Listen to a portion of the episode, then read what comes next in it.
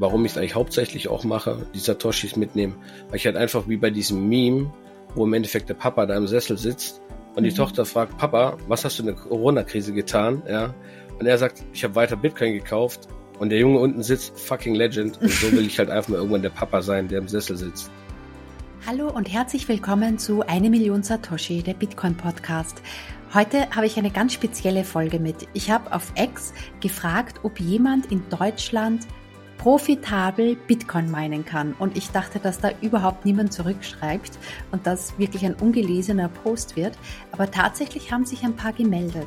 Unter anderem eben auch Danny, den ich heute interviewe. Wir sprechen heute darüber, wie er in Deutschland Bitcoin meint und dabei auch noch das Heizwasser einheizt, wärmt und dabei auch noch Satoshis für seinen Sohn spart. Was mich immer fasziniert hat an der Bitcoin-Community ist, dass es wirklich sehr viele Tüftler und Techniker gab. Das sieht man dann besonders, wenn man mal zu einem Bitcoin-Meetup geht und da die Leute kennenlernt. Da geht es wirklich um andere Dinge als nur um finanzielle, sondern eben diese technische Begeisterung, diese Ingenieurskunst auch. Und die merkt man eben bei Danny auch, der total bescheiden ist, aber einfach eine schöne Sache da auf die Beine gestellt hat und auch wirklich sehr langfristig sparen möchte, auch für seinen Sohn. Und das macht echt die Bitcoin-Community aus. Und ich fordere oder empfehle eigentlich jeden von euch mal auch auf ein Bitcoin Meetup zu gehen und da solche Leute wie Danny kennenzulernen. Viel Spaß mit dem Interview. Bis dann. Vielleicht fragst du dich, warum der Podcast eine Million Satoshi heißt. Bei eine Million Satoshi möchte ich besonders viele Menschen erreichen und dazu inspirieren, eine Million Satoshi zu kaufen. Ein Bitcoin besteht aus 100 Millionen Satoshi und somit sind eine Million Satoshi ein Hundertstel Bitcoin. Zwei Partner helfen mir dabei. Der erste ist Relay. Ich buchstabiere mal R, E, L, AI. Du findest die App überall im Android oder im App Store.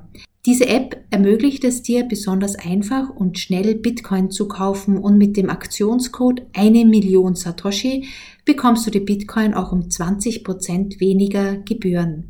Der zweite Partner ist Bitbox 02. Das ist eine Möglichkeit, wenn du schon etwas mehr Satoshi hast. Damit kannst du sie einfach und sicher verwahren. Mit dem Aktionscode eine Million Satoshi bekommst du so eine Bitbox 02 um 5% günstiger. Vielen Dank. Hallo Danny, schön, dass du mit dabei bist bei eine Million Satoshi. Hi, Eva. freut mich, dass ich hier sein darf. Ja, mich freut es auch total, weil ich glaube, du bist eine sehr interessante Spezies. Du hast es nämlich äh, geschafft, in Deutschland auch zu Hause Bitcoin zu meinen. Ich glaube, es ist eher so ein Mittelding zwischen Hobby, aber eben auch äh, wirft es auch etwas ab und das stößt natürlich auf großes Interesse auch bei der Bitcoiner Community, wie du das geschafft hast. Aber lass uns ja gleich starten. Wie bist du denn zum Bitcoin Mining gekommen? Was hat denn den Anschlag, Ausschlag gegeben, dass du damit anfängst?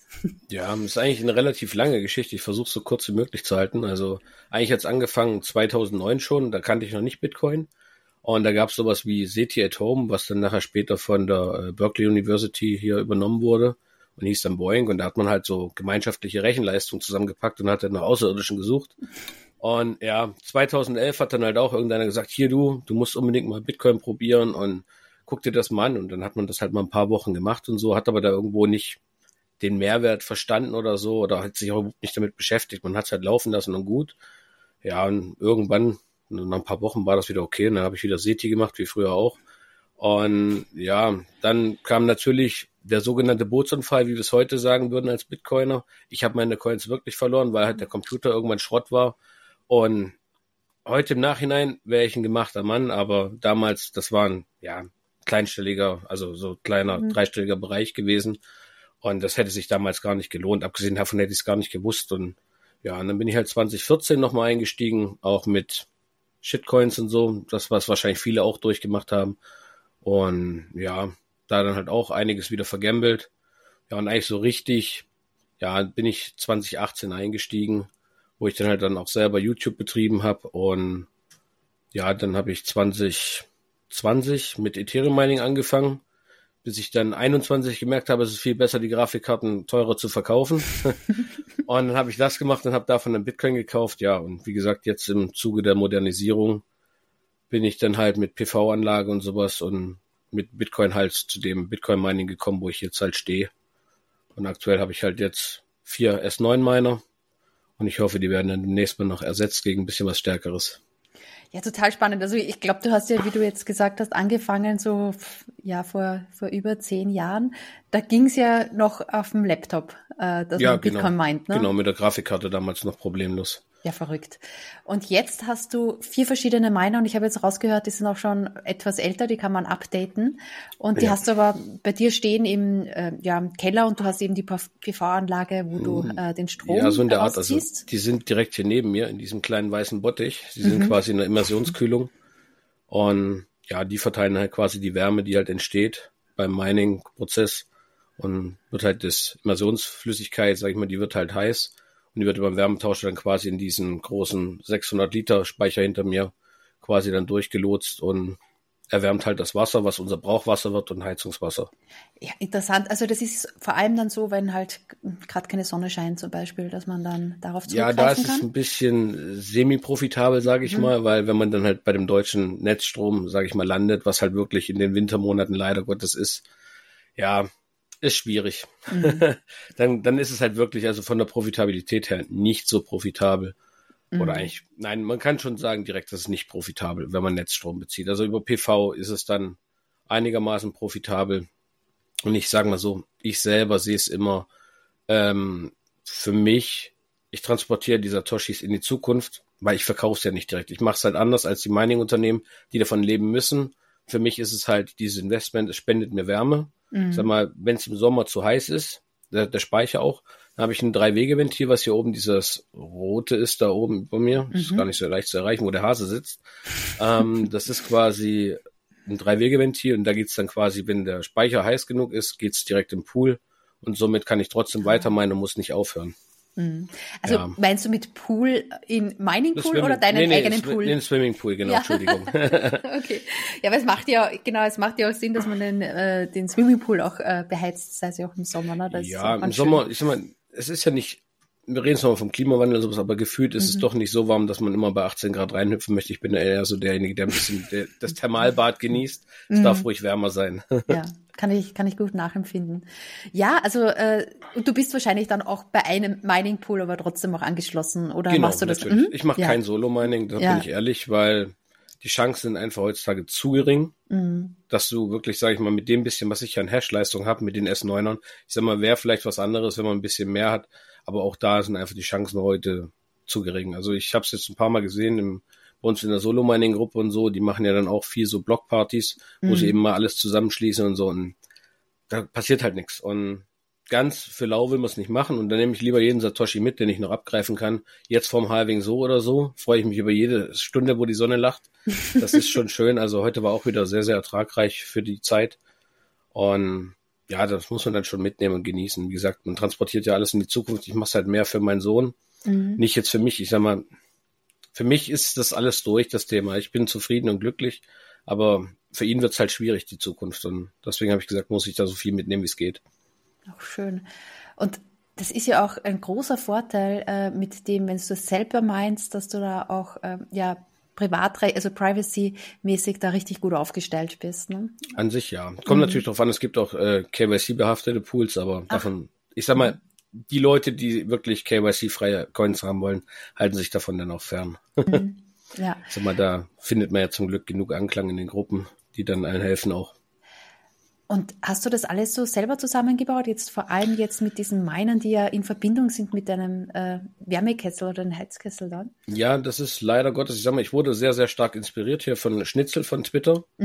Der hat ja auch immer schon so selber mit, mit seinem, das war so ein Aquarium, was er da immer gezeigt hatte, wo dann die Miner drin waren, oder, nee, Entschuldigung, kein Aquarium, aber Aquarium hatte ich auch gesehen. Das ist eine Kühlbox gewesen, eine ehemalige. Und da hat er quasi die Miner auch in der Immersionsflüssigkeit gehabt und dadurch habe ich mich eigentlich nur erstmal informiert und habe dann geschaut und dann habe ich halt zum Glück in Polen hier DCX gefunden, die dann quasi diesen kleinen weißen Bitpot nennt sich das, äh, angeboten haben. Und dann habe ich angefangen, mir selber das Ganze alles zu gucken, was passt in den Raum, fängt an mit dem Speicher und so. Also es war wirklich, ich, manch einer sagt, deswegen habe ich die Haare verloren. Aber äh, es war schon sehr, sehr nervenaufreibend und es waren halt Thematiken, die die einen vorher noch nie beschäftigt haben. Also Heizungsbau hat mich vorher nie interessiert, zu berechnen, äh, wie muss das Ausdehnungsgefäß sein und und und. Das war schon eine spannende Reise, was mir auch sehr, sehr viel Spaß gemacht hat. Und natürlich, weil ich eh so von, von Smart Home und sowas ist so meine Welt, wie ich das Haus damals gekauft habe, habe ich sofort angefangen. Und ja, da habe ich dann gesagt, das kann man schön steuern. Ich sag mal, heutzutage mit den Drittanbieter-Firmwares, die es gibt, kann man es halt wirklich auch in die PV sehr, sehr gut alles anpassen. Mhm. Also da muss man es nicht mehr selber basteln, sondern da gibt schon so fertige Module, die das umwandeln. Ja, mhm. ne, an sich schon, ja. Wie gesagt, und du, du beschäftigst dich halt. Ich hatte auch einen Heizungsbauer da, der hat sich alles angeguckt, hat gesagt, hm, Sieht ein bisschen aus wie Jugend forscht, aber helfen kann ich dir auch nicht. Ja. Und das Ende vom Lied war halt wirklich, man, man hat halt alles probiert. Ich habe ihn halt gefragt, was die sicherheitsrelevanten Sachen sind, was rein müssen, irgendwelche Sicherheitsventile und so. Mhm. Da hat er gesagt, das muss dahin, dahin, dahin. Und der Rest war alles Eigenregie. Mhm. Von äh, Problematiken mit dem äh, Wasserspeicher, dass das alles nicht funktioniert hat. Erst wurde der falsche geliefert, mhm. dann wurde ewig nicht abgeholt und und und. Also es war ja eine Menge Spaß, auf jeden Fall. Und es ist auf jeden Fall eine sehr, sehr spannende Reise, definitiv. Also es ist nicht für jedermann, glaube ich. Es ist halt kein, kein so ein Fertigding, wo man sagen kann, okay, ich kaufe jetzt eine neue Heizung und mhm. dann habe ich eine Bitcoin-Heizung. Das gibt's leider in dem Sinne jetzt noch nicht wirklich. Ich denke mal, es sind ein, zwei Leute dran, die sowas machen, wie jetzt Riot zum Beispiel mit ihrem, ich weiß gar nicht, Riot One heißt, glaube ich, das Ding. Mhm. Ist halt auch so ein Immersionsding, was halt direkt angeblich Plug and Play in den Heizungskreislauf angeschlossen werden soll ich selber habe hier zu Hause gemerkt, Plug and Play ist eigentlich gar nichts. Mm. Weil im Endeffekt der Bitpot ist genauso aufgebaut und ja, muss schon einiges noch beachten. Mhm. Das ist halt, was man vorher vielleicht auch nicht weiß und dann gibt man da nochmal 500 Euro mehr aus, weil das fehlt und da was holen und es summiert sich auf jeden Fall sehr, sehr schnell. Und Danny, die, die Arbeitszeit, wie viel denkst du denn, dass du da schon reingesteckt hast? Also, ich sag mal, das Überlegen und Planen, das war eigentlich mit das längste, das waren bestimmt ja gut, man plant ja nicht jeden Tag, aber ich sag mal, es hat sich schon so über ein halbes Jahr hingezogen mit Recherchieren und immer wieder nachfragen, weil man kriegt auch nicht immer die Infos, die man haben möchte, weil dann sagt einer, ja, so ein S19 meiner, den kannst du aber nicht so gut steuern, weil der mag die Hitze nicht. Hm. Und dann stehst du wieder da, hm, okay, jetzt habe ich hier die S9er. S19er willst du eigentlich haben, kannst du aktuell nicht nutzen. Okay, nimmst du erstmal die S9er. Weil im Endeffekt ein S9 meiner, sage ich mal, ist immer, die sind zwar alt und sind nicht effizient, aber ich kann sie in 100 Watt Schritten eben wirklich bis auf 300 Watt runtersteuern. Also wenn wirklich der erste Sonnenschein lacht, so aktuell gegen 8 Uhr, 8.20 Uhr, kann ich den ersten aktivieren mit 300 Watt und dann kann der sich schön hochstaffeln. Und das geht halt bei den S19ern. Die fangen so bei 1500, 1600 Watt erst an. Und das ist halt immer so, wo ich sage, hm, eigentlich so S9 ist schon schön vom Steuern, weil man kann halt auch sehr, sehr schön mit dem Wetter halt mitgehen. Ist natürlich von der Effizienz her nicht so gut, aber.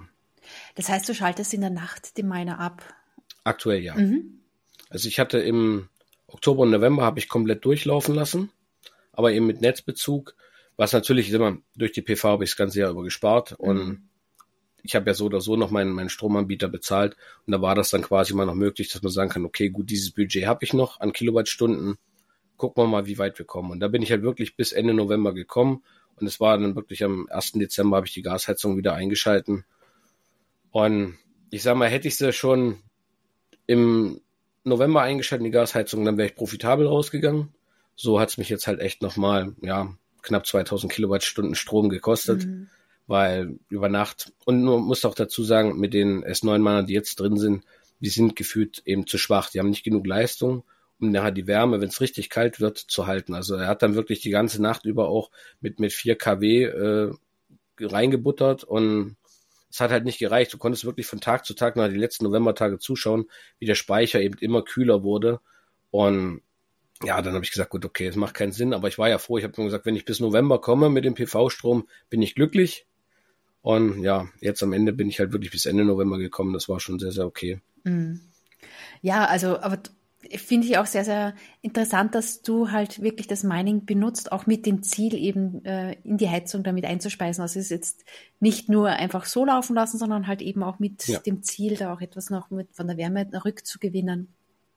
Ja, das ist, glaube ich, auch der wichtigste Punkt überhaupt, dass, dass man sagen kann, man, man kann Mining in Deutschland profitabel mhm. benutzen, weil ich sag mal, wenn ich jetzt die Wärme nur rausblase, dann habe ich gar keinen Nutzen. Und so kann ich mir jetzt sagen, gut, okay, ich habe es warm, die Frau ist zufrieden, die hat gesagt, das Wasser ist wärmer oder schneller warm, als wenn wir die Gastherme genommen haben, weil die halt nur das Durchlaufprinzip hat. Und hier geht halt im Endeffekt auch 38 Liter Spirale geht halt quasi durch diesen Speicher hinten durch. Mhm. Und wenn das Wasser halt 70 Grad hat, dann ist das oben, das kommt unten mit 8 Grad rein und kommt oben dann mit 65 Grad raus. Das ist schon optimal. Also sogar für jemanden, der gerne in die Therme geht, ist das ja. Sehr, sehr ja. Also meine Frau kommt immer krebsrot aus der Dusche, ja, die steht da drauf. Ja. Und ja, also von daher, sie ist zufrieden, ich war auch zufrieden bisher, ich kann mich nicht beklagen. Und jetzt freuen wir uns erstmal auf den nächsten Sommer. Mhm. Und dann gucken wir mal, was da passiert. Und so äh, ganz am Anfang jetzt, du warst ja auch einer der ersten, die wirklich auch mal gemeint haben, wo es ja natürlich auch am Laptop und dann hochprofitabel ähm, war. Was hat dich denn so ganz am Anfang so fasziniert? Warum wolltest du denn überhaupt meinen? Gar nichts, wenn ich ehrlich bin. Das Gar ist einfach nicht. nur so, das ist wie mit Seti at Home, das ist halt ein ehrenamtliches Gemeinschaftsprojekt mhm. für mich und da habe ich gesagt, gut, okay, da gibt man halt direkt, gut, man muss dazu sagen, damals war Strom billig. Ja. das ist auch so ein Thema. Also heute würde ich sowas vielleicht auch nicht mehr machen, dass ich sage, gut, über Nacht lass mal hier die Grafikkarten am Laufen und so. Mhm. Würde ich heute vielleicht nicht mehr machen. Aber es war halt wirklich so, die Leute haben gesagt, probier das mal aus und so, das ist ganz cool.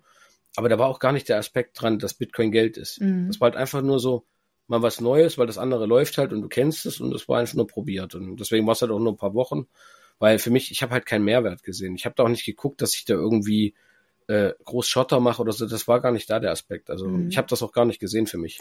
Und jetzt unabhängig vom Geld machen, also hast du da irgendwie auch schon erkannt, also das wäre ja auch wirklich sehr, sehr früh, aber hast du da irgendwie erkannt, dass das äh, für Länder in, in also Entwicklungsländer, auch für Remittances, also für Familien, die irgendwo nein. anders sind, dass die das Geld nach Hause schicken können und dergleichen.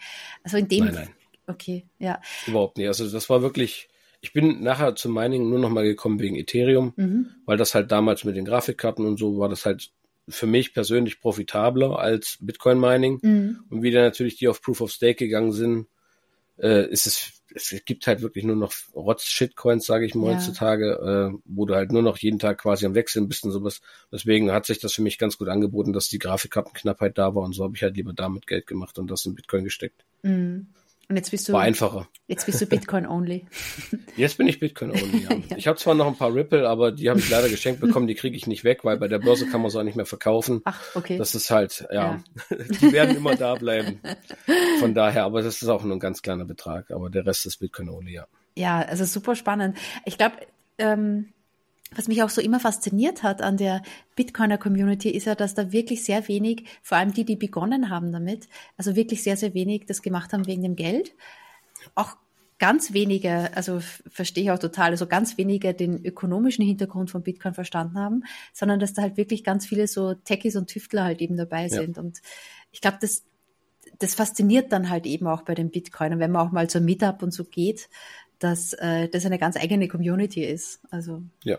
Das auf jeden Fall, wie gesagt, also ich bin noch nicht auf so vielen äh, Treffen gewesen, mhm. aber ich sag mal, man, man liest ja schon viel, man sieht auch viel bei YouTube und wie gesagt, eben durch die ganzen Gruppen, wo man halt drin ist, kriegt man schon verdammt viel mit. Und ich sag mal, dieses Jahr bin ich jetzt endlich mal bei der Bitcoin Zitadelle dabei. Mhm. Da freue ich mich halt auch mal was Neues zu erleben, sag ich mal, über ein paar Tage. Und eine Frage habe ich noch, Danny. Wie schaut's denn eigentlich so mit dem Finanzamt aus, mit den regulatorischen Vor Schriften und dergleichen. Wie läuft das denn? Ja, da muss ich sagen, da hatte ich eigentlich sehr, sehr viel Glück. Ähm, wir haben zwar ein Gewerbe angemeldet, weil wir auch 3D-Druck und alles sowas machen. Und da haben wir das mit reingenommen, Vermietung für Rechenleistung. Aber das Finanzamt hat direkt zu uns gesagt, das würde alles verfälschen hier, weil wir haben mehr Stromkosten im Endeffekt, äh, als wir hier verdienen aktuell mit den S9-Mann und so oder so. Und das würde nur als Liebhaberei abgestempelt werden. Und von daher ist das eigentlich gar kein Problem für uns gewesen. Ich denke mal, das ist auch für viele andere Homeminer so. Mhm.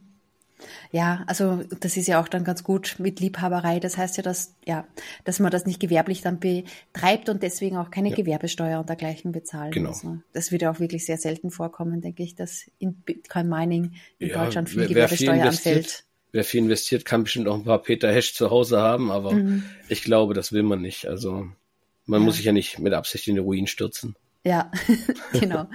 Und die, warum hast du eigentlich die PV-Anlage genommen? Hat das irgendwelche ökologischen Gründe? Mm, ja, der ökologische Aspekt an sich ist jetzt nicht so dafür da gewesen, sondern eigentlich wirklich der Stromkostenpreis. Und ich habe mal mit das durchgerechnet und ich bin halt über die Dauer mit dem, wie lange so eine Anlage halt hält, bin ich bedeutend günstiger. Und ich sage mal, dank den Vorschriften, die jetzt alle letzten Jahres gekommen sind, hatte mhm. ich da mhm. auch sehr, sehr viel Glück dass man eben nicht mehr diese 70%-Regel hat und sowas. Ich kann jetzt halt voll das verwenden, was ich auch auf dem Dach habe und bin da nicht begrenzt. Und da ich auch nichts einspeisen möchte, war halt für mich dieses Heizungssystem das Ideale, was es überhaupt gibt, weil ich eben dann zwei Nutzen habe. Ich muss nichts einspe einspeisen, ich kriege ein Cashback, ich habe eine warme Wohnung, warmes Wasser. Und ich sag mal, selbst für unseren lieben Herrn Habeck, laut GEG, bin ich dann auch ganz konform mit unserer alten Gasheizung, die wir jetzt trotzdem haben, fahren wir ein hybrides System und so komme ich auch über die 65 Prozent von dem äh, ökologischen Prinzip, Ach. was die gerne haben wollen und mhm. bin da halt voll dabei. Warum ich es eigentlich hauptsächlich auch mache, die Satoshis mitnehmen, weil ich halt einfach wie bei diesem Meme, wo im Endeffekt der Papa da im Sessel sitzt und die mhm. Tochter fragt, Papa, was hast du in der Corona-Krise getan? Ja. Und er sagt, ich habe weiter Bitcoin gekauft und der Junge unten sitzt, fucking Legend. Und so will ich halt einfach mal irgendwann der Papa sein, der im Sessel sitzt. Das ist das Hauptziel eigentlich. Ich glaube, das erreichst du. Ich hoffe ja. Vielen Dank, Danny, für das Interview und ja, viel Spaß noch beim Meinen. Ja, gerne. Dankeschön. okay. Ciao. Ciao. Hey, nicht vergessen, wenn dir der Podcast gut gefallen hat oder du das Video mochtest, dann bewerte doch den Podcast auf Spotify oder abonniere den YouTube-Channel. Ich freue mich sehr darüber. Das hilft mir, den Podcast einfach noch besser auffindbar zu machen und noch viele weitere Folgen für euch zur Verfügung zu stellen. Vielen Dank.